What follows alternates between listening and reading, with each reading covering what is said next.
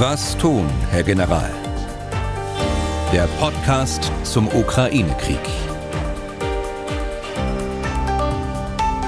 Dazu herzlich willkommen. Ich bin Tim Deisinger, Redakteur und Moderator bei MDR Aktuell in Leipzig. Die aktuelle militärische Entwicklung im Ukraine-Krieg beleuchten wir in diesem Podcast ebenso militärpolitische Fragen, die sich aus diesem Krieg ergeben, technische Dinge auch. Und wir beantworten Fragen von Hörerinnen und Hörern. Wie immer nimmt sich unser Experte, der frühere NATO-General Erhard Bühler, dafür Zeit. Tag, Herr Bühler, Tag nach Berlin. Ja, Tag, Herr Deisinger. Tag nach wir Leipzig. Müssen, Leipzig ja, sind Sie. Ja. ja, wir müssen auch diesmal die Aufzeichnung des Podcasts von Dienstag, von eigentlich Dienstag auf den Montagabend vorziehen, weil Sie am Dienstag mal wieder im Flieger sitzen wollen zumindest. Ich hoffe, das mhm. klappt auch alles und der große Streik hier in Deutschland hat nicht zuletzt Auswirkungen auf Ihre Reisepläne. Haben Sie da ja. was gehört oder? Nee, noch nicht, aber ich hoffe, es hat keine Auswirkungen. Ich muss morgen nach Paris. Aber ich weiß mittlerweile, dass in Paris auch Generalstreik ist und ja. äh, insofern ist das alles ein bisschen offen. Ja, ob sie dann zurückkommen. Ne? Also wenn es um Streiks geht, dann geraten sie eigentlich bei dieser Reise nach Paris vom Regen in die Traufe. Und die Traufe ist, glaube ich, noch viel schlimmer als der Regen das, hier in Deutschland. Das wäre das Schlimmste, wenn ich also zwar rüberkäme, aber dann nicht zurück. Ja. Es ist also jetzt zum Zeitpunkt der Aufzeichnung Montag, 27. März gegen 19.30 Uhr. Veröffentlichen können wir aber dennoch erst am Dienstag. Übrigens, warum das so ist, dazu übrigens auch ein klein wenig mehr am kommenden Freitag.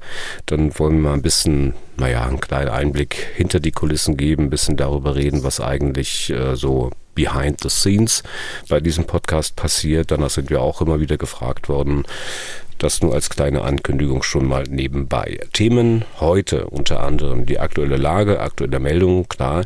Dann die russischen taktischen Atomwaffen, die demnächst wohl im Belarus stehen sollen.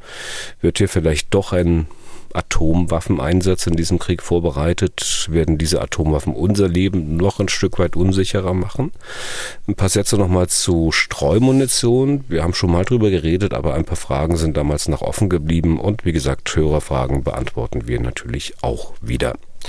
Zunächst hier immer der Blick auf das aktuelle Kriegsgeschehen selbst. Herr Bühler, vielleicht beginnen wir heute mal bei den Kämpfen am Boden. Erstmal ganz generell. Sie hatten bei den letzten Malen festgestellt, dass es den Anschein hat, dass der Angriffsdruck der Russen zumindest etwas nachlässt. Bleibt es denn bei dieser Tendenz? Mhm.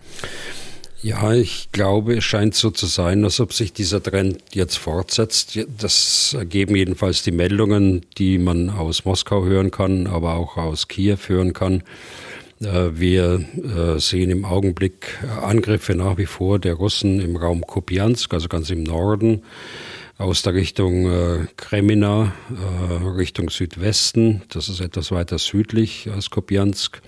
Und dann natürlich in Bachmut. In Bachmut ist es nach wie vor so, dass äh, die Russen im Norden äh, von Bachmut vorstoßen, jetzt eindrehen in den Süden und äh, auch aus dem Süden von äh, Bachmut eine Bedrohung erfolgt auf die Versorgungsstraße, die noch üblich ist.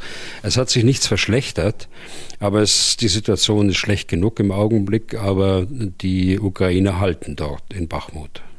Das heißt, die Äußerungen auch des ukrainischen Präsidenten sind dann doch mit ein bisschen Vorsicht zu genießen. Also wenn der sagt, ne, die Lage für die Ukraine in Bachmut, die äh, hat sich stabilisiert.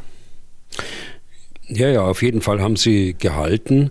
Die Ukrainer, wie groß die Schwäche der Russen oder mindestens das Nachlassen in der Intensität der Angriffe dabei hm, von ausschlaggebender Bedeutung waren oder auch nicht, das wissen wir nicht ganz genau. Aber wir können sicher annehmen, dass es auch ein Teil der Ursache der Stabilisierung war.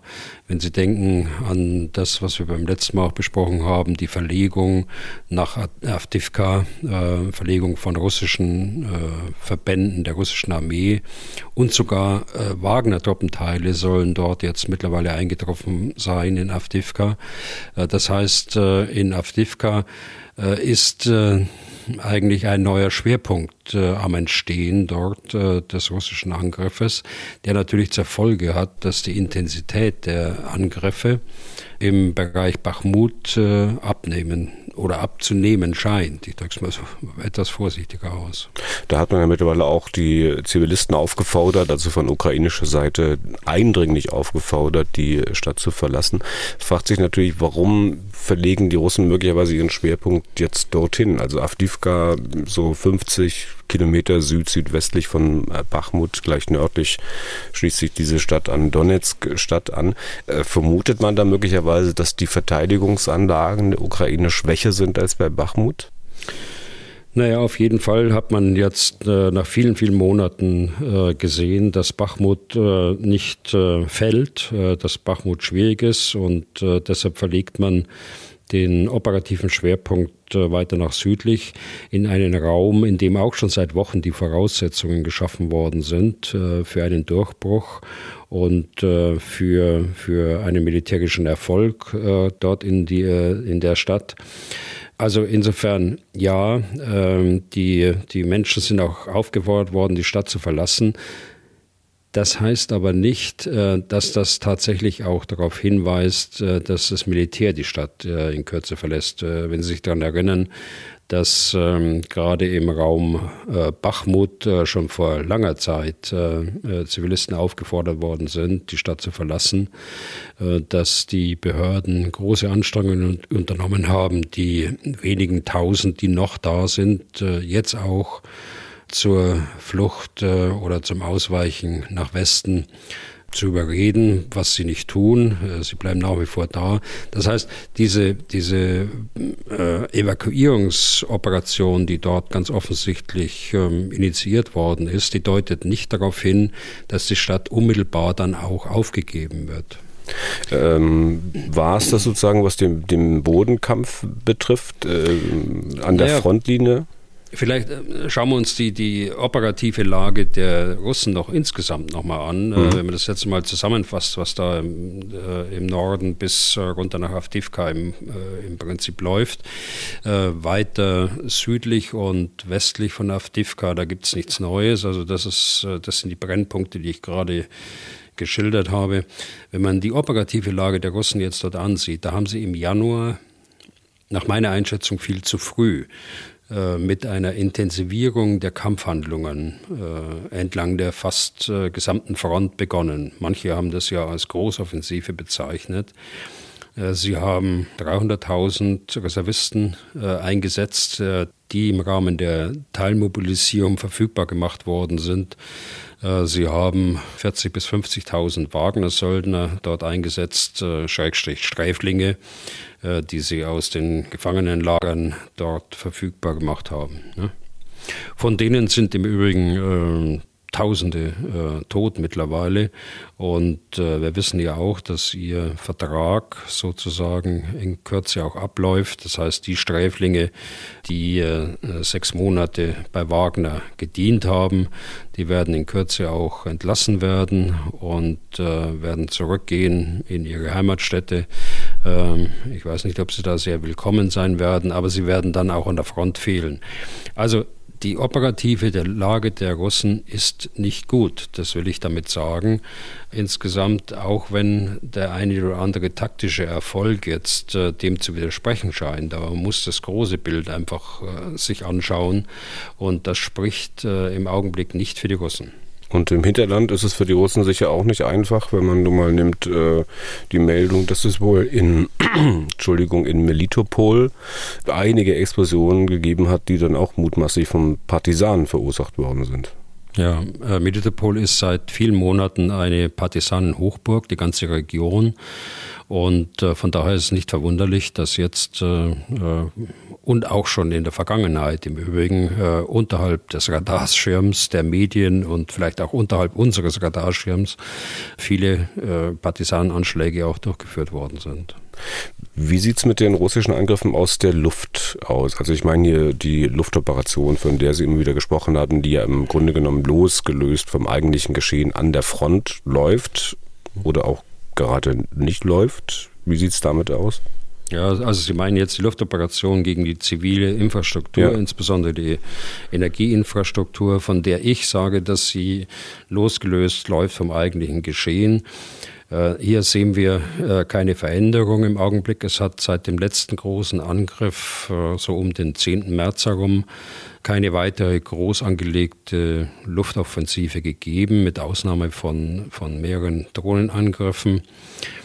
Allerdings ähm, darf man nicht vergessen, jetzt gehe ich weg von dieser äh, Luftoperation insgesamt, darf man nicht vergessen, äh, dass es viele Angriffe aus der Luft gibt gegen die Front und auch gegen frontnahe Städte. Also gerade heute Abend berichtet der ukrainische Generalstab von Raketenangriffen äh, von 23 äh, Luftangriffen von, von äh, Kampfflugzeugen, von 28, 38 Angriffen von Mehrfachraketenwerfer auf zivile Infrastruktur in frontnahen Städten.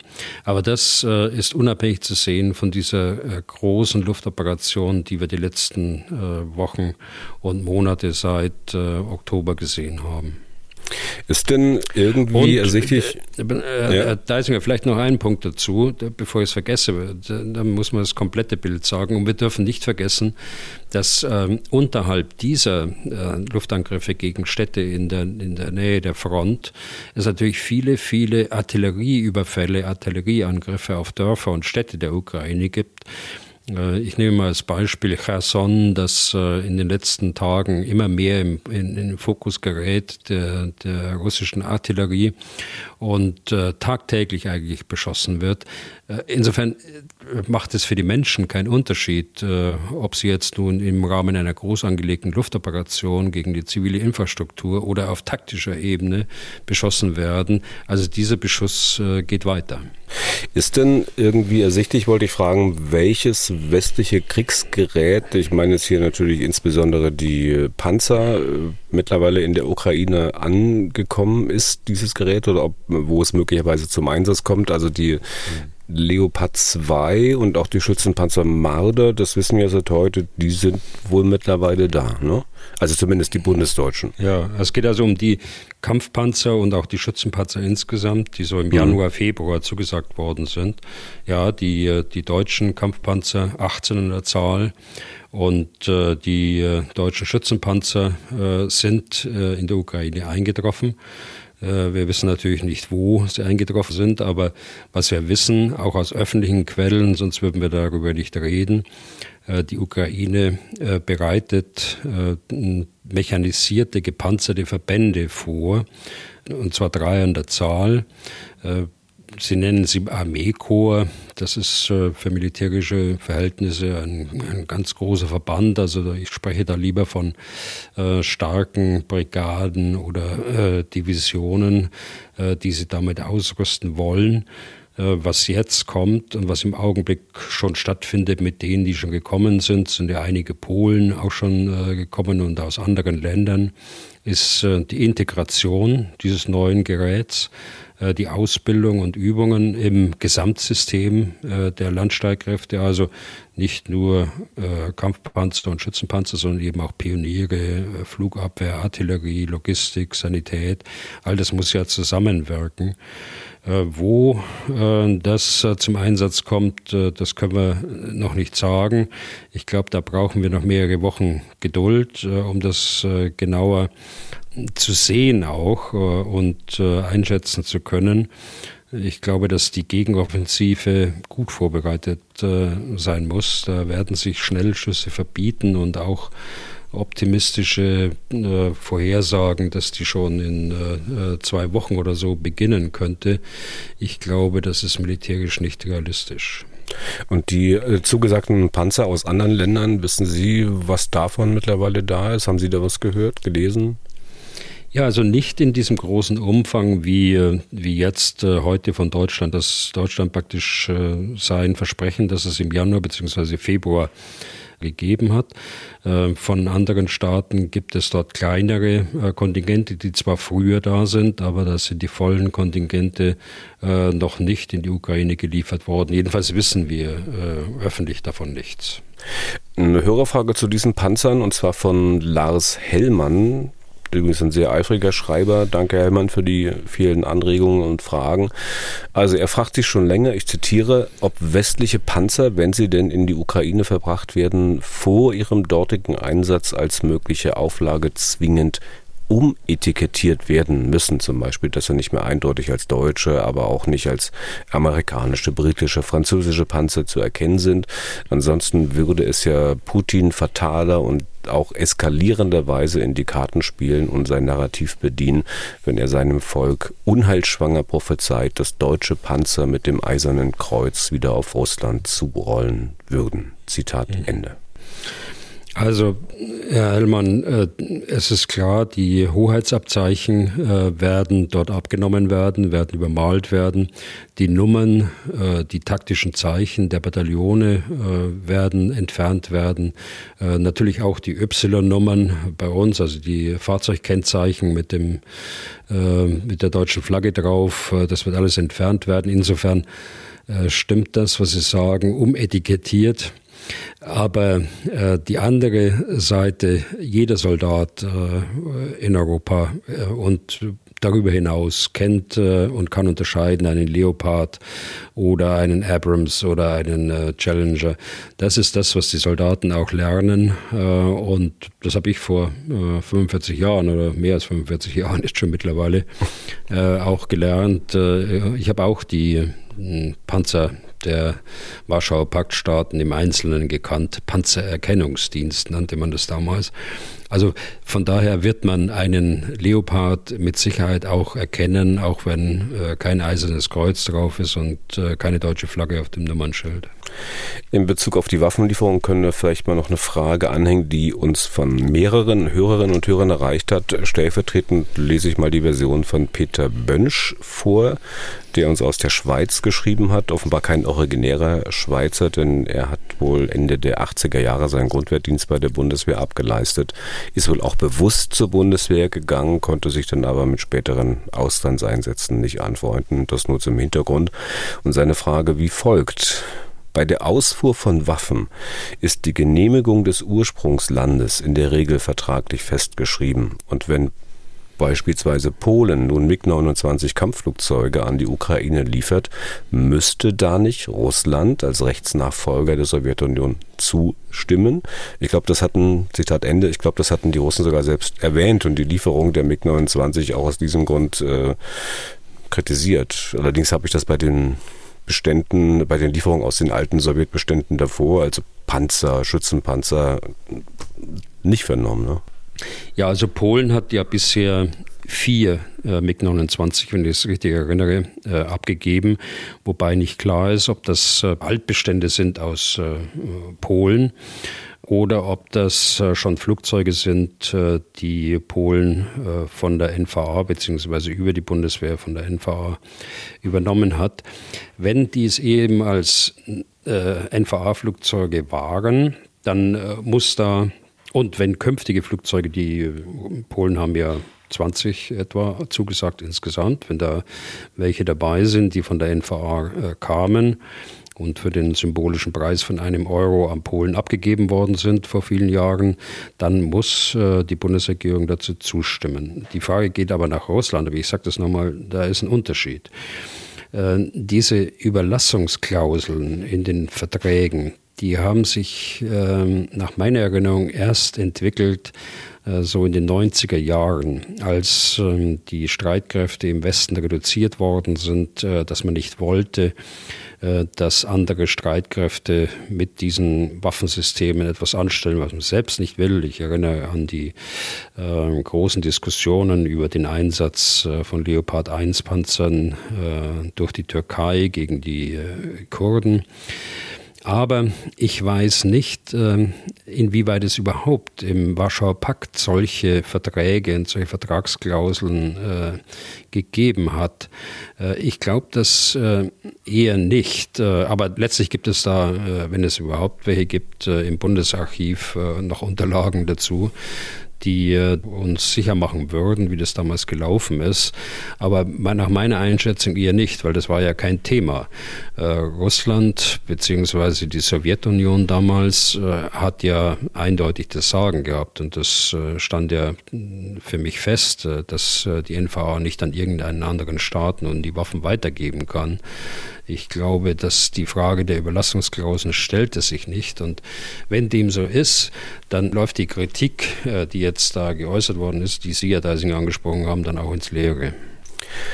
Dann noch was zu westlichen Waffen. Sven Roxin möchte Folgendes wissen. Zitat. Kann man sich finanziell an der Lieferung einer Panzerhaubitze 2000, eines Rheinmetall Sky Ranger oder eines Leo 2 A7 beteiligen? Ist Ihnen eine seriöse Plattform bekannt, wo man sich diesbezüglich engagieren kann? Wenn jeder Deutsche 10 Euro spenden würde, hätte man ein komplettes Leo-Bataillon zusammen. Zitat Ende. Ich vermute, Herr Bühler, mal, dass das Geld eigentlich gar nicht das Problem ist. Ne? Auch wenn man ein komplettes Bataillon Leopard 2 bezahlen könnte, dann müsste man ja die Panzer dafür erstmal haben, beziehungsweise schnell bekommen können. Und da mhm. liegt doch ja das mhm. Problem. Oder sehe ich das falsch? Nein, ich, ich glaube, das ist so, das sind Sie ganz richtig. Ich meine, die Idee äh, liegt natürlich auf der Hand, vor allen Dingen, weil sie äh, nicht bei militärischem Gerät, sondern bei Gerät, das äh, sowohl militärisch wie auch zivil genutzt werden kann, ja bereits gemacht worden ist. Es gibt Initiativen, die äh, über ein solches Vehikel dann auch Drohnen für die Ukraine beschafft haben. Aber ich will es mal grundsätzlicher sagen. Ich meine, Verteidigung und Rüstung, das ist ureigenste Staatsaufgabe. Das heißt, der Staat hat die Pflicht, Sicherheit nach außen, nach innen zu gewährleisten. Das ist ähm, ein Stück weit äh, in den Hintergrund geraten in der Zeit, äh, wo die Bedrohung nicht so stark war, aber das nur am Rande. Aber wenn das richtig ist, dann glaube ich, dass sich Privatinitiativen, auch löbliche Privatinitiativen, wie von Herrn Roxin jetzt gerade angesprochen, ähm, dass die sich eigentlich verbieten. Also wenn überhaupt, ähm, wenn man sich, und das ist ja auch sehr löblich, wenn man sich äh, entschließt, dort zu helfen, dann glaube ich, ist die humanitäre Adresse äh, die richtige.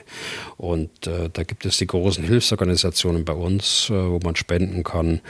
Äh, da gibt es aus, meiner, äh, aus meinem unmittelbaren Umfeld, ich bin hier im, im Rotary Club in Berlin und äh, wir machen sehr viel in der Unterstützung der Ukraine, was humanitäre Hilfe angeht.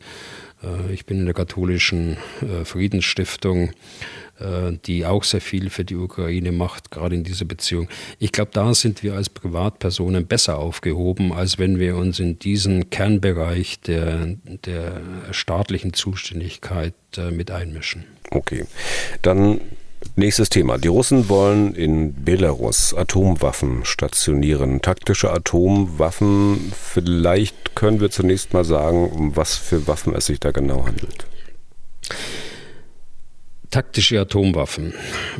Also äh, generell habe ich ein Problem mit diesem äh, Begriff äh, taktische Atomwaffen. Der ist auch nicht sauber definiert. Er suggeriert eigentlich, dass es ähm, irgendein taktischer Kommandeur, ich verwende das Wort taktisch ja auch immer so im, im Zusammenhang mit einem örtlichen Kommandeur, dass es also irgendeinen Befehlshaber oder Kommandeur gibt, der örtlich äh, nun äh, Atomwaffen einsetzen könnte. Das ist natürlich nicht der Fall. Und äh, zweitens äh, suggeriert es, dass die Sprengwirkung äh, so klein ist, dass der Schaden begrenzt werden kann und dass man auch mit Atomwaffen äh, Krieg führen könnte. Äh, auch das ist nicht richtig, denn äh, man verkennt, äh, dass diese Waffen heute äh, eine mehr als zehnfache Sprengkraft wie die Nagasaki und die Hiroshima Atombombe haben.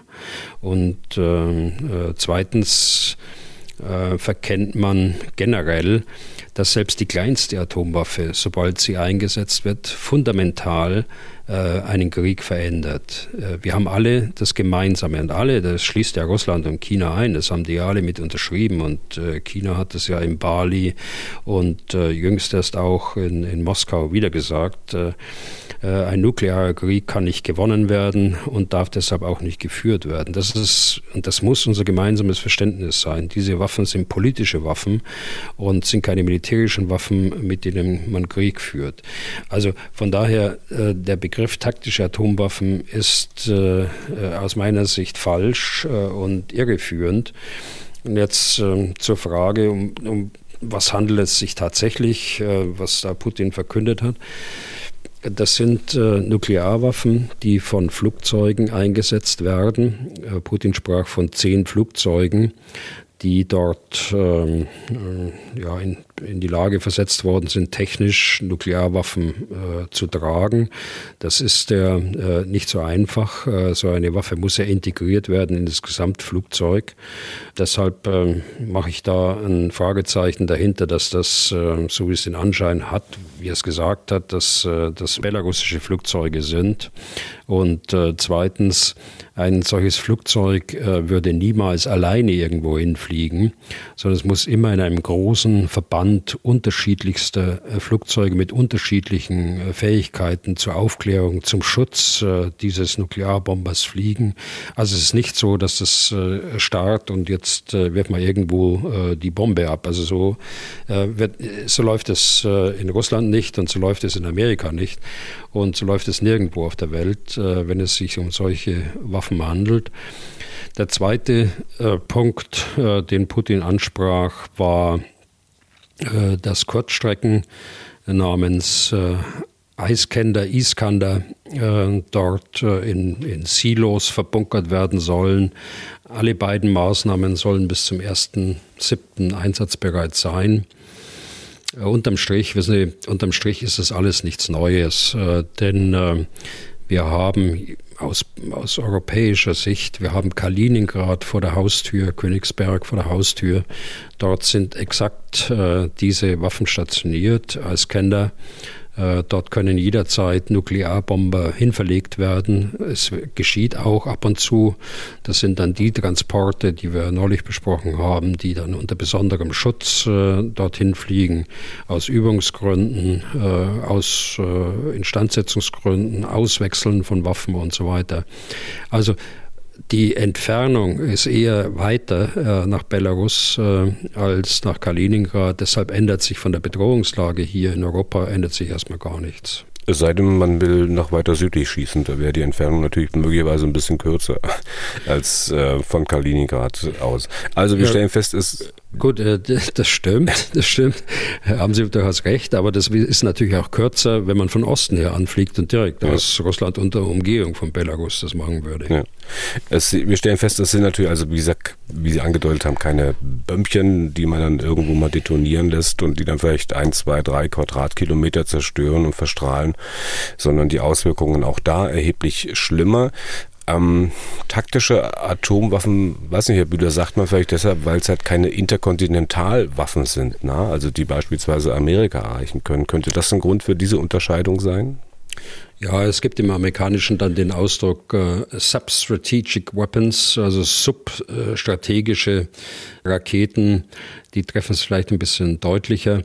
Es gibt äh, dann die Qualifizierung und Unterscheidung äh, nach den Rüstungskontrollverträgen in Kurzstreckenwaffen bis 500, Mittelstreckenwaffen äh, bis 5000 äh, und alles, was darüber ist, sind dann interkontinentale Raketen. Also es gibt äh, verschiedene Unterscheidungsmuster, aber dieses taktische Atomwaffen, das sieht immer so aus, das riecht so ein bisschen, wissen Sie, nach den 50er, 60er Jahren. Da war es tatsächlich so, dass man auch von der NATO-Strategie her, der, der massiven Vergeltung, damals auch taktische äh, Atomwaffen in das Kalkül mit einbezogen hat. Äh, die überwältigende Überlegenheit, die der Warschauer Pakt damals hatte hinsichtlich Panzer, hinsichtlich Schützenpanzern, die wollte man eben durch Abschreckung äh, gar nicht erst zur Wirkung kommen lassen, durch Abschreckung, durch taktische Atomwaffen. Und da gab es Tausende davon äh, auf beiden Seiten, von den Russen äh, wie auch von den Amerikanern.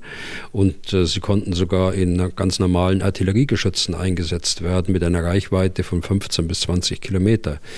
Also, aber diese Zeiten sind längst vorbei. Sie sind ähm, zu Ende gegangen Anfang der 90er Jahre. Die Amerikaner haben damals äh, ihr gesamtes äh, taktische Potenzial aufgegeben beziehungsweise, ich muss ein bisschen einschränken, aufgeben wollen. Auf, aus äh, äh, Sicht der Europäer war das zu viel, deshalb hat man äh, den Europäern zugestanden, dass äh, eine niedrige dreistellige Zahl. Ich meine, sie ist öffentlich, aber ich will sie jetzt nicht aus verständlichen Gründen nicht bestätigen, aber öffentlich wird gesagt 100 in Europa ähm, äh, sind seither stationiert im Rahmen der, der nuklearen Teilhabe. Äh, Russland hat diesen Schritt äh, teilweise mitgemacht, äh, muss man sagen, in, in, den erst, in den 90er Jahren. Äh, sie sind aber jetzt nach wie vor auf einem Stand von etwa 2000 äh, sogenannten taktischen Nuklearwaffen, was äh, knapp ein Drittel ihres Gesamtpotenzials angeht. Jetzt haben Sie ja dennoch von taktischen Atomwaffen gesprochen, die die Amerikaner damals zuhauf hatten, die man möglicherweise mit Kanonen verschießen kann. Waren das dann auch für Ihr Verständnis taktische äh, Waffen, also weil die dann damals doch eine wesentlich geringere Sprengkraft hatten oder war diese Unterscheidung damals auch schon falsch? Ja, das ist eine interessante Frage, aber das äh, bewegen wir uns in den Bereich der Militärgeschichte. Das ist ja 50, 60 Jahre her. Und äh, nochmal, damals war es tatsächlich so, dass die, das äh, konventionelle Übergewicht an Panzern und Schützenpanzern erdrückend war. Und äh, deshalb kam man zu dieser Strategie. Aber man hat sie aufgegeben äh, in den Jahren, äh, als äh, Russland dann Partner wurde. Und als man auch aufschloss hinsichtlich äh, der, der konventionellen Waffensysteme, insbesondere was die äh, Technologie der Waffensysteme angeht. Weniger die Zahl, aber die Modernität der Waffensysteme.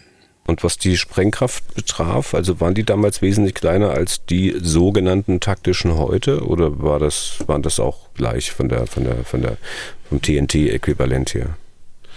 Also die waren ähm, äh, beides eigentlich. Ähm, man hat die Sprengkraft nach unten gedrückt. Äh, und äh, man hat sie nach oben äh, gehoben, also beide, in beide Richtungen mhm. eigentlich. Und deshalb äh, gibt es heute taktische Atomwaffen, die skalierbar sind, eben von äh, ganz wenigen äh, Kilotonnen bis eben äh, 150, 170 Kilotonnen. Aber nochmal, es spielt keine taktische Rolle, spielt auch äh, keine Rolle in den operativen Planungen. Ich weiß, dass es hier und da den einen oder anderen äh, Thinktanker und Politikwissenschaftler gibt und es gibt die einen oder anderen Hardliner, äh, die das jetzt anders formulieren würden, als ich das tue.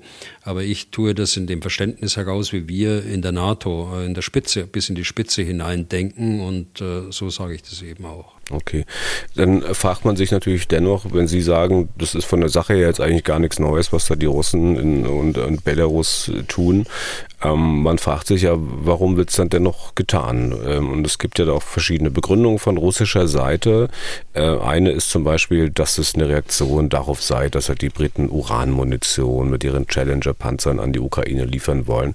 Hier können wir sicher relativ schnell sagen, bei dieser Variante, also auch mit Verweis auf unseren Podcast vom Freitag, ähm, da haben wir uns ein bisschen eingehender mit diesen Geschossen beschäftigt, dass diese Begründung, die ist schlicht Quatsch. Ne?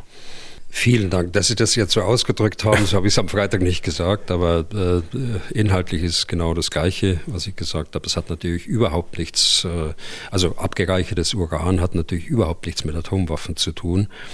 Äh, die äh, Planungen dort in Belarus, äh, das äh, war von langer Hand geplant.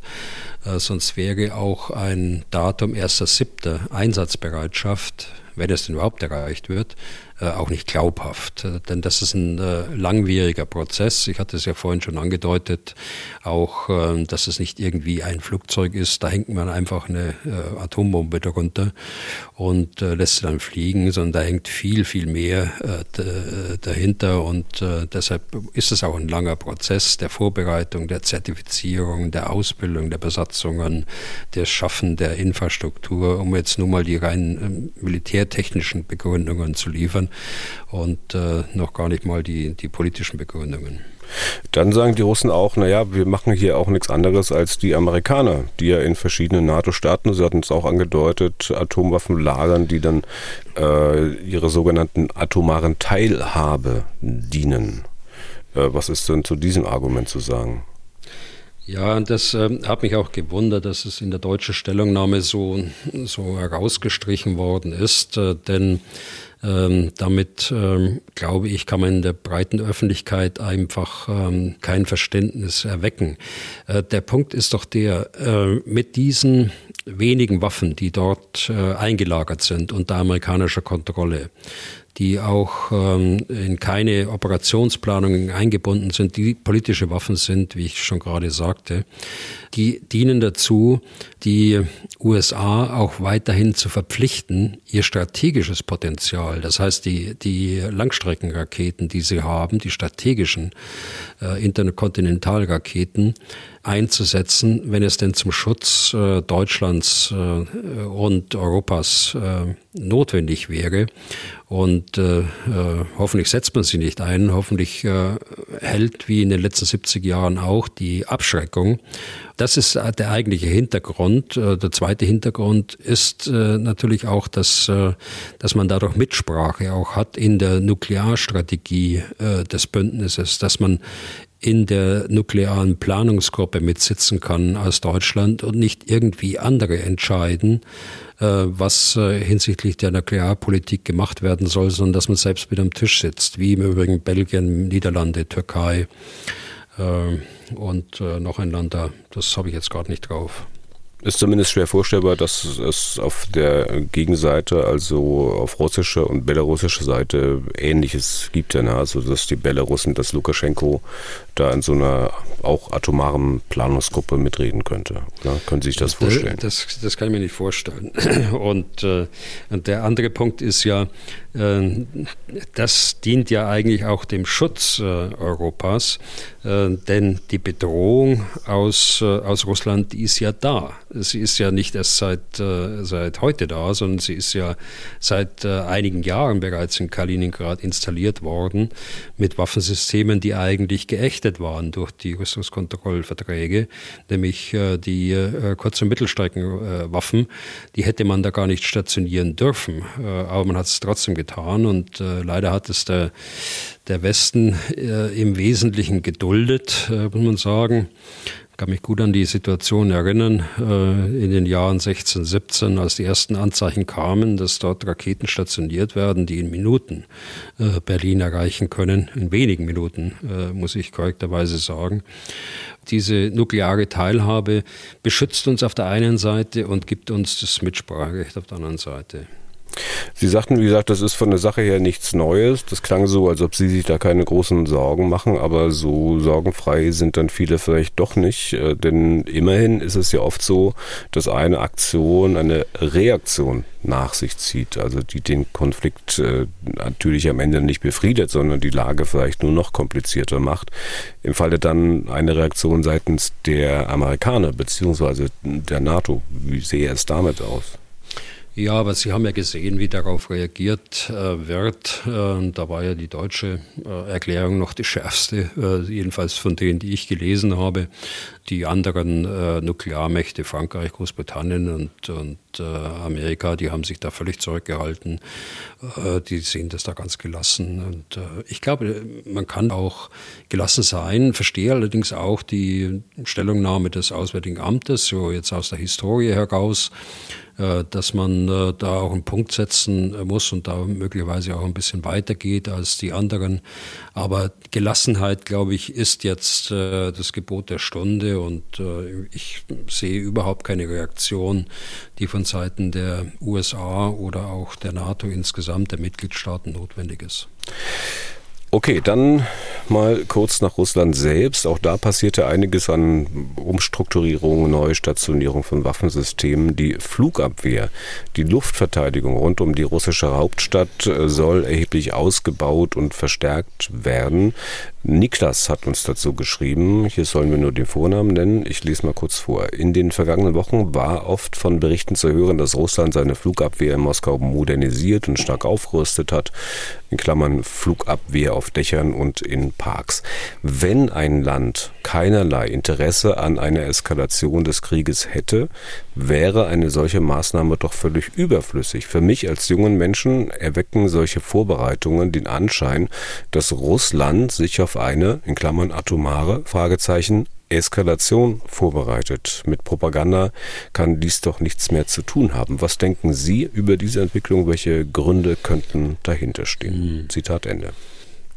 Also die Schwerpunkte äh, der russischen Luftverteidigung sind ähm, die äh, äh, Nuklearwaffen, die Depots, die Silos, die sie haben, insbesondere oben auf der Halbinsel Kola im Norden, aber auch in Zentral- und im östlichen Russland und die Hauptstadt Moskau und Petersburg.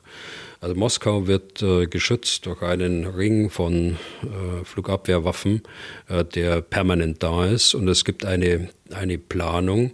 Und insofern ist auch das eine völlig normale Situation.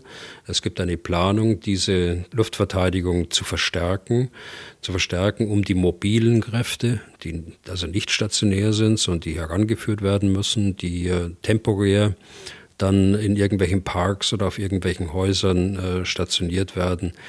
Das hat keinen Zusammenhang, dass sich da Russland auf irgendeine äh, Eskalation äh, vorbereitet. Russland weiß, dass es keine atomare Eskalation äh, der NATO geben wird. Das äh, sind Reaktionen auf die, auf die Kriegslage jetzt, also die äh, spezielle Operation, die dort stattgefunden hat. Da meinte man ja sowas nicht zu brauchen. Äh, dann kamen die ersten äh, umgebauten äh, früheren Aufklärungsdrohnen der Ukraine die die Krim erreicht haben, in einem Fall leider auch durch einen Fehlschuss Kroatien erreicht haben. Aber auch Flugplätze südlich von Moskau erreicht haben.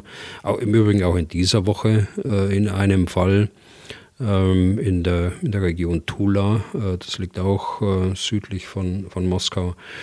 Und äh, was sich Putin überhaupt nicht leisten kann, ist, dass so ein Marschflugkörper Moskau überhaupt nur erreicht. Und deshalb ist es plausibel, dass die Luftverteidigung jetzt planmäßig hochgefahren wird. Ein Schweizer Militärökonom bietet noch eine andere Sicht auf diese Dinge an in einem Interview mit der Neuen Zürcher Zeitung hat sich Markus Kolb geäußert. Neue Zürcher Zeitung haben Sie ja schon mehrfach lobend erwähnt. Also denke ich mir, das kann ja sich mal lohnen, da mal reinzugucken. Also Markus Kolb ist ursprünglich Deutscher, der an der Militärakademie der ETH Zürich lehrt. Seit zehn Jahren ist er dort und ETH heißt Eidgenössische Technische Hochschule und an der Militärakademie dort werden Schweizer Berufsoffiziere aus- und weitergebildet. Also Kolb sagt, dass die Flugabwehr in Moskau verstärkt wird, weil man sich damit auf interne Auseinandersetzungen vorbereitet. Es gibt ja nicht nur Wagner, sondern eine ganze Latte anderer Söldnertruppen, die nicht vom Staat, sondern halt privat finanziert werden. Und über die, vielleicht sogar über die Armee selbst, könnten Oligarchen oder Militärs auf die Idee kommen, Putin mit ein paar ballistischen Raketen auszuschalten und selbst die Macht zu übernehmen. Was halten Sie denn von dieser Theorie von Herrn Kolb?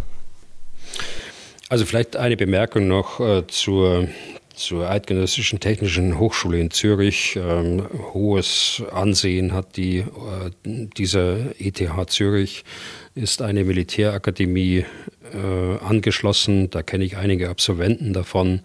Äh, wirklich äh, äh hohes Renommee. Dort findet äh, äh, zivile Ausbildung statt in, in unterschiedlichen wissenschaftlichen Studiengängen. Und äh, man bildet auch die Berufsoffiziere der, der Schweizer Armee dort aus, auch in zivilen, aber eben auch in einem äh, militärwissenschaftlichen Studiengang, der sich mit Sicherheitspolitik, mit Militärgeschichte, Technik und äh, und solchen äh, Dingen befasst. Äh, das wollte ich nur noch mal sagen. Das ist keine Generalstabsakademie wie in Warschau oder in Tartu, wo ich, wo ich tätig bin, oder in Hamburg, die deutsche, sondern es ist eher ein, ein Mix von ziviler Universität mit einem Anteil, den man bei uns an der, an der Universität der Bundeswehr eben auch findet. Also zurück äh, zu, zu, der Frage und zu der These. Also ich habe ja gerade schon gesagt, äh, warum die Flugabwehr aus meiner Sicht in Moskau verstärkt worden ist. Äh, interne Auseinandersetzungen äh, spielen da, glaube ich, in, diesem, in dieser Frage keine, äh, keine Bedeutung. Und äh, auch, dass Oligarchen oder Militärs äh, ein paar ballistische Raketen nutzen könnten, um Putin auszuschalten da gäbe es einfachere Mittel, da muss man keine ballistische Rakete äh, sich irgendwie verfügbar machen. Äh, Oligarchen alleine gelingt es sowieso nicht und äh, Militärs in weiten Bereichen auch nicht. Also ich halte von dieser Theorie äh, hm. nicht viel, muss ich sagen. Ich habe die Antwort fast schon geahnt, als Sie allerdings, zwar von hohem, von hohem Renommee gesprochen haben, Herr Bühler, aber dann die ETH dann doch ein bisschen klein geredet haben. Ne? Ich habe die ETH nie klein geredet, das würde ich nie tun. Ich sagte ja, da, da kenne ich genügend äh, Schweizer Generale, die dort waren, um Gottes Willen. Und ich weiß, dass wir viele Zuhörer in der Schweiz haben. Das äh, würde ich natürlich nie sagen und das meine ich auch nicht mit dem, was ja. ich äh, gesagt habe. Ich rede da gar nichts klein, sondern die haben eine hohe wissenschaftliche äh, Reputation Kommunikation. Aber äh, das hier äh, geht mir zu weit. Äh, das ist spekulativ und das hat, glaube ich, mit der Realität nichts zu tun. Wobei Herr Kolb da schon einen Punkt hat. Ich meine, äh, darauf haben wir ja auch in unseren Gesprächen immer wieder darauf hingewiesen. Es gibt äh, große Diskussionen zwischen unterschiedlichen Gruppen äh, in Russland, äh, äh, wenn man nur die, die Wagner-Leute nimmt oder auch andere äh, Privatarmeen, die jetzt dort entstehen, wenn man die Reservisten nimmt, die ehemaligen Soldaten nimmt und andere Oligarchen natürlich auch. Also sicher gibt es da enorme Spannungen, aber ob man solche Mittel wählt äh, und äh, ob äh, diese, diese Dislozierung von Luftabwehrwaffen jetzt darauf zurückzuführen wird, das ist mir schon ein bisschen spekulativ. Okay, dann quäle ich Sie ganz kurz mal noch mit einer anderen Sache von Herrn Kolb, auch aus diesem Interview. Der rechnet da ja auch vor, wann der Krieg, als Militärökonom, wann der Krieg aus seiner Sicht zu Ende gehen wird, nämlich im Oktober. Dann wird Russland den Krieg laut Kolb militärisch verloren haben. Im Wesentlichen nimmt er, ich sag mal, die russischen Verluste an Material, mixt die ein bisschen zusammen mit Offensivszenarien, bei denen die ukrainische Armee von Saporischschja über Melitopol an die Schwarzmeerküste vorstößt, so dass dann auch russische militärische Einrichtungen auf der Krim mit HIMARS-Geschossen erreichbar wären. Ja, und fertig ist der russische Kollaps im Oktober. Ist das zumindest als ein Szenario für Sie denkbar? Ich habe ja auch schon äh, ganz am Anfang, als wir angefangen haben mit unserem Podcast, gesagt, äh, Putin hat den Krieg politisch und wirtschaftlich schon verloren, aus meiner Sicht. Und ich wünsche mir natürlich, und das immer ganz beieinander, äh, Herr Kolb und ich, ich wünsche mir, dass wir auch ähm, im Oktober den militärischen Sieg äh, der Ukraine dort sehen. Allerdings äh, ist es immer so eine Geschichte, wenn man da in die Zukunft schaut und äh, Prognosen macht, äh, stützt sie auf äh, Zahlen. Äh, ich, ich kann mich natürlich nur stützen auf das Interview in der Neuen Zürcher Zeitung heute. Aber er stützt sich eben auf Zahlen, die er aus unterschiedlichen Quellen gewinnt. Das kann man machen. Aber äh, aus diesen Zahlen dann ähm, so weitgehende Schlüsse zu ziehen, das, ähm, äh, da muss, das muss man überlegen, ob das äh, richtig ist. Äh, äh das im Grunde genommen machen Generalstabsoffiziere, militärische Kommando den ganzen Tag nichts anderes, äh, als äh, solche Analysen anzustellen. Auch Analysen quantifizierbarer Faktoren. Das ist natürlich wichtig, dass man sagt, äh, ich muss wissen, wie viel Panzer der hat, wie viel Schützenpanzer der hat und so weiter. Aber um eine Folgerung daraus zu ziehen und eine Prognose zu machen, ist es zu wenig. Wenn man nicht eine gesicherte Datenbasis hat. Und die hat keiner von uns, der hier nur mit offenen Quellen äh, arbeiten muss. Äh, da muss man mehr wissen. Und dazu kommt ein zweites. Es gibt genügend Faktoren, die äh, eben nicht quantifizierbar sind. Äh, also nehmen wir mal Moral, äh, nehmen wir mal Widerstandskraft der Bevölkerung, nehmen wir mal Ausbildung und andere Faktoren, die können Sie gar nicht quantifizieren. Die müssen Sie beurteilen, Sie müssen sie einschätzen. Dazu müssen Sie die Leute kennen, Sie müssen äh, das Material äh, kennen, Sie müssen wissen, wie Sie mit dem Material umgehen, wie Sie das einsetzen und so weiter. Also diese nicht äh, quantifizierbaren Parameter fließen natürlich überhaupt nicht ein. Ich habe wohl zur Kenntnis genommen, dass in einer Frage danach gefragt worden ist. Der Journalist war gut, äh, der die Frage gestellt hat, aber er ist da, wie ich auch manchmal, äh, natürlich schön rumgegangen um diese, um diese Frage und ist der ausgewichen. Also, und deshalb bin ich auf äh, um jetzt auf diese Offensivszenarien zu kommen, äh, auch bei Operationsplanungen äh, skeptisch. Äh, und da ist Herr Kolb nicht der Erste, der das macht. Äh, äh, ich meine, ich sage jetzt auch selbstkritisch, ich habe auch schon vor Wochen gesagt, Militopol, das könnte ein operatives Ziel sein. Aber es gibt ja mittlerweile Leute, die regelrechte Operationsplanungen dort bei Twitter und bei anderen Gelegenheiten da veröffentlichen. Das geht zu weit. Äh, da muss eine, eine Analyse äh, folgen vorher, quantifizierbare äh, Faktoren aufgrund ähm, äh, wirklich realer Daten, die man zur Verfügung hat und vor allen Dingen die nicht quantifizierbaren, die müssen mit einfließen und dann kann man zu einer Einschätzung kommen, welche Möglichkeiten man hat und äh, dazu gehört auch das Gelände. Im Übrigen gehören viele, viele Faktoren dazu, welche Möglichkeiten man hat.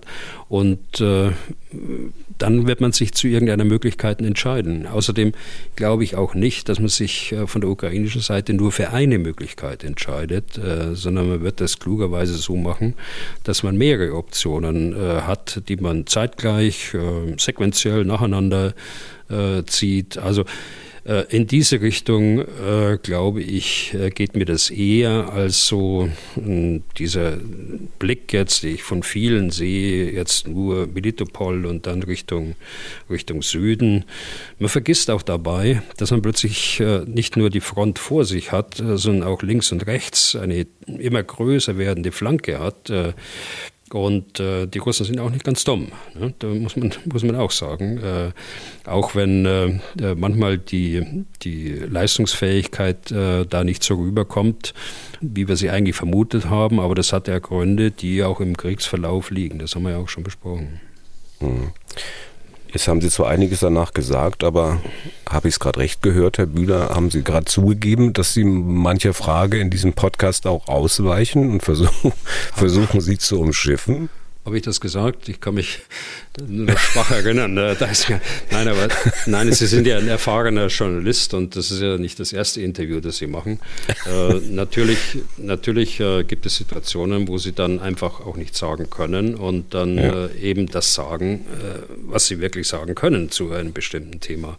Das mag man als Ausweichen bezeichnen, vielleicht ist es auch manchmal so, aber äh, so ist es eben. Okay. Letztes Thema an diesem Podcast heute. Wir hatten vor einigen Folgen über Streumunition gesprochen, darüber, was sie ist, was sie anrichten kann, warum sie völkerrechtlich geächtet ist. Wir haben dazu ein paar Mails bekommen, unter anderem von jemandem, der mit Herr Seifert unterschrieben hat. Ja, passt nicht ganz zur Mailadresse, aber sei es mal drum. Ich zitiere. Herr Bühler berichtete, dass die USA sich selbst auferlegt haben, nur Streumunition zu verwenden, die zu 99 Prozent detoniert oder nach gewisser Zeit sich selbst zerstört. Meine Frage, wenn dies sichergestellt werden kann, Warum ist Streumunition immer noch geächtet? Inwiefern ist der Einsatz solcher Waffen dann noch schlimmer als Artilleriegranaten mit ihrer verheerenden Wirkung, bei denen es sicherlich auch Blindgänger gibt, beziehungsweise die auch versehentlich Zivilisten töten können? Solange Streumunition im gleichen Areal wie andere Munition eingesetzt wird, verstehe ich den moralischen Unterschied nicht mehr. Mhm. Zitat Ende. Ich glaube, da muss ich noch mal was äh, zu Streumunition sagen. Äh, auch wenn wir das schon mal besprochen haben, aber vielleicht nicht in der, in der Genauigkeit. Und wir haben ja immer neue Hörerinnen und Hörer auch mit dabei. Streumunition ähm, die richten sich gegen Flächenziele. Also wenn wir uns vorstellen, äh, ein Areal von drei bis vier Fußballplätzen so groß, äh, dort äh, sind logistische Einrichtungen untergebracht oder, oder Munitionslager, Treibstofflager oder es sind in einer Gefechtssituation Wagner-Söldner zu Fuß, die Welle um Welle dort angreifen. Das wären Ziele für Artilleriestreumunition. Und äh, das funktioniert dann technisch so, dass sich eine Artilleriegranate in der Luft äh, sich in viele kleine Granaten äh, man sagt das, man nennt das im Englischen verniedlichend, äh, so kommt es jedenfalls im Deutschen rüber, Bomblets, die Sprengkraft äh, jedes einzelnen Bomblitz ist zwar geringer, aber die Streuung erlaubt eben die Abdeckung auf ein großes Flächenziel. Also ich habe ja von mehreren Fußballplätzen dort äh, gesprochen. Das Problem ist aber bei dieser Munition, dass sie ähm, äh, nicht sofort detoniert, dass äh, sie einen hohen Blindgängeranteil hat. Das, das heißt, sie bleibt liegen und äh, sie zerstört sich auch nicht selbst, sondern bleibt dort liegen, selbst wenn der Krieg zu Ende ist oder die Kampfhandlungen dort in dem Bereich zu Ende sind. Und deshalb stellen sie eine enorme Gefahr für die Zivilbevölkerung dar, auch für Kinder dar, auch für Soldaten dar, die das Gelände anderweitig dann nutzen setzen muss. Es ist also eine langfristige Verseuchung dann durch Blindgänger und äh, äh, es gibt viele Opfer äh, unter der Zivilbevölkerung über des Krieges hinaus. Und deshalb, mhm. genau aus diesem Grund, ist die Munition geächtet worden äh, und 120 Nationen sind beigetreten. Also das Verbot dieser Streumunition ist Bestandteil des Völkerrechts. Äh, das war mir jetzt wichtig, das zu sagen, Herr Deisinger, äh, weil der nächste Satz jetzt äh, möglicherweise für Herrn Seifer dann hart äh, klingt. Sie ist geächtet und sie wird verboten bleiben. Das ist meine Prognose. Natürlich hat Herr Seifert recht, dass moderne Streumunition ohne Blindgänger auskommt. Und auch moderne Streumunition ist nicht schlimmer als Artilleriegranaten. Da braucht man zwar mehrere auf diese große Fläche, aber es ist auch nicht äh, schlimmer, die Streumunition, als Artilleriegranaten, was unbeabsichtigte Schäden angeht. Und es kommt ein zweiter Punkt dazu. Es gibt eben nicht nur die moderne Streumunition, wie Seifert sagte, dass die Amerikaner äh, einsetzen, sondern es gibt eben auch viele, viele Altbestände in viel zu vielen Staaten. Hm. Ich will aber doch nochmal nachhaken. Ich habe äh, auch mal längere Zeit mit einem Hörer telefoniert, der uns dazu auch geschrieben hatte. Er will hier im Podcast anonym bleiben, respektieren wir natürlich auch. Ähm, er kommt so ein bisschen aus der militärischen Ecke und er meinte unter anderem sinngemäß, es muss doch für einen Militär, ich sage jetzt mal dazu, für einen verantwortungsvollen Militär, der sich an Regeln halten kann, will und auch darf, es muss doch für einen solchen Militär ein Dilemma sein. Ich versuche es mal ganz einfach zu sagen. Man könnte mit Streumunition einen soldatischen Gegner effektiv bekämpfen, wenn man es zum Beispiel im freien Gelände macht, dort, wo man nach Ende des Krieges Blindgänge auch effektiv beräumen könnte. Aber man darf diese Munition nicht einsetzen, weil es Verbrecher gab, die auch Zivilisten damit beschossen haben. Wie sehen Sie dieses Dilemma, wäre so die Frage des Hörers in etwa. Mhm. Naja, das, das, sehe ich natürlich, das Dilemma. Das mag in manchen Gefechtssituationen so sein. Wenn ich mir jetzt vorstelle, was da über Wochen und Monate in Bachmut äh, äh stattgefunden hat, insbesondere der Angriff äh, auf die Stadt Bachmut über freies Gelände, äh, was man da gesehen hat vor einigen Wochen noch. Aber nochmal, aus unserer Sicht ist äh, der Einsatz von Streitkräften an Recht und Gesetz gebunden. Das ist unser Verständnis. Und äh, das darf auch nicht dadurch ausgehebelt werden, dass ich in bestimmten Situationen, auch in der Abwehr von, von Angriffen, völkerrechtswidrig handle. Aber unter den gegebenen Umständen, wenn ich Sie recht verstanden habe, ist es für Sie zumindest im Kopf auch erstmal nachvollziehbar, dass die Ukraine solche Munition haben will. Man hat ja wiederholt darum gebeten. Ja, denn natürlich ist es nachvollziehbar in dieser Situation, wo man mit dem Rücken an der Wand steht, dass man dort alles äh, möglich machen muss. Aber äh, ich bleibe da eigentlich bei meiner festen Auffassung dazu. Das wird auch nicht rückgängig gemacht werden. Das dauert äh, sehr lange, bis sowas äh, geltendes Recht im Völkerrecht wird. Und äh, wenn es dann Recht ist, äh, dann wird es auch keine Initiative das, geben, das wieder aufzulösen. Und die, die Bundeswehr, Herr Bühler, hatte solche Munition auch mal?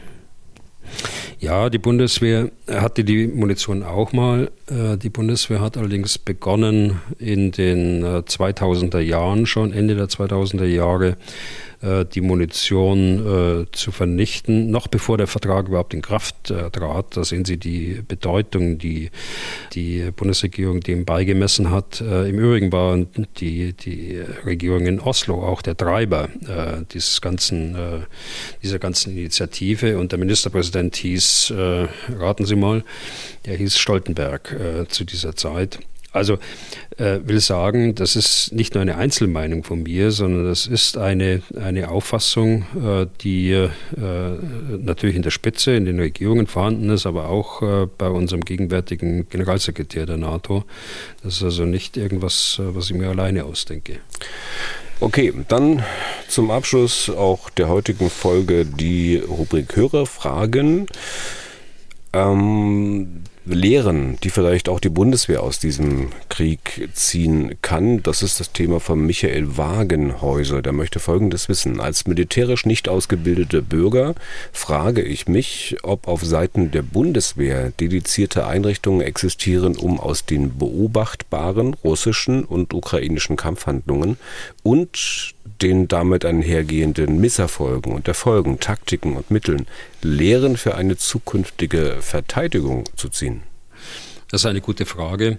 Äh, die Bundeswehr hat es natürlich äh, und zwar seit äh, vielen Jahren und selbst als wir das noch nicht institutionell hatten, ist die Aufgabe immer wahrgenommen worden, dass man auf ähm, Ausbildung, auf Übungen schaut, dass man auf aktuelle Konflikte schaut, auch an denen man nicht beteiligt ist, um Lehren zu gewinnen für künftige technologische Entwicklungen, für künftige Ausstattungen aber eben auch für Ausbildung, äh, für äh, Taktiken und so weiter. Ja, das macht die Bundeswehr. Das, äh, da wird es auch viel auszuwerten geben, das auch im Augenblick schon läuft. Die NATO hat auch ein eigenes Zentrum, das sitzt in Lissabon, das Joint Allied Lessons Learned Center. Also auch in der NATO wird diese Aufgabe wahrgenommen in Kooperation mit den Nationen. Es ist eine ganz außerordentlich wichtige Aufgabe, damit man eben für die Zukunft auch lernt, äh, neuen Entwicklungen in Taktik und äh, Technologie dann auch gerecht zu werden. Und dann noch eine allerletzte Frage für heute. Wir bleiben mal noch bei den Fähigkeiten der Bundesrepublik. Äh, Mike aus Strausberg hat Folgendes geschrieben. Wir sehen, dass die Aufklärung durch Satelliten einen großen Stellenwert im Abwehrkampf der Ukraine gegenüber den feindlichen Kräften innehat. Maßgeblich sind wohl die Amerikaner daran beteiligt, mit ihren Aufklärungssatelliten Informationen zu sammeln und damit die ukrainische Armeeleitung zu unterstützen. Nehmen wir an, dass Deutschland in einem möglichen Szenario ähnliche Unterstützung benötigt, hätte Deutschland dann überhaupt die Fähigkeiten, selbst solche Lagebilder zu erschaffen durch eigene Systeme, oder ist man hier auch auf die amerikanische Unterstützung angewiesen? Also Deutschland hat äh, Aufklärungskapazitäten unterschiedlicher Art und Weise. Äh, man darf sich nie auf ein einzelnes abstützen. Ähm, man braucht immer mehrere, um äh, die äh, Gesamt zu bringen. Ja, Deutschland hat äh, seit einigen Jahren schon Radarsatelliten und hat jetzt kürzlich erst die zweite Generation auch gestartet. insgesamt werden das drei Satelliten sein die äh, im Orbit sind äh, und die in Zusammenarbeit mit den äh, französischen optischen Satelliten arbeiten. Das ist im Übrigen auch ein Thema für morgen für mich in Paris, weil es da um deutsch-französische Kooperation geht.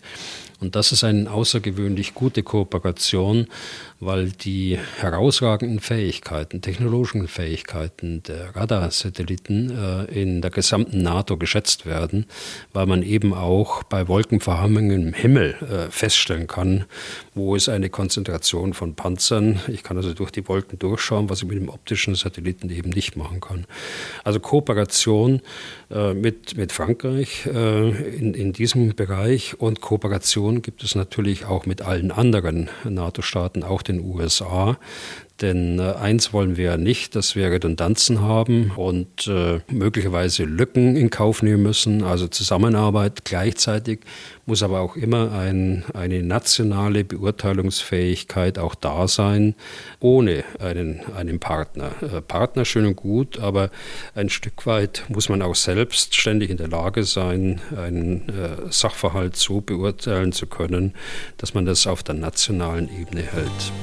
Okay. Und damit sind wir durch für heute. Vielen Dank für Ihr Interesse. Wenn Sie Fragen an Herrn Bühler haben, dann können Sie die unter der Mailadresse general.mdraktuell.de loswerden oder Sie hinterlassen die Frage auf unserer Telefon-Mailbox 0800 637 3737. Was tun, Herr General, gibt es auf mdr.de, in der ARD Audiothek und überall da, wo es sonst noch Podcasts gibt. Herr Bühler, ja, viel Glück mit dem Flieger nach Paris, mit dem Flieger zurück. Wir planen die nächste Podcast-Ausgabe für kommenden Freitag. Bis dahin und vielen Dank für heute. Ja, gern geschehen, Herr Deisinger. Bis Freitag. Was tun, Herr General?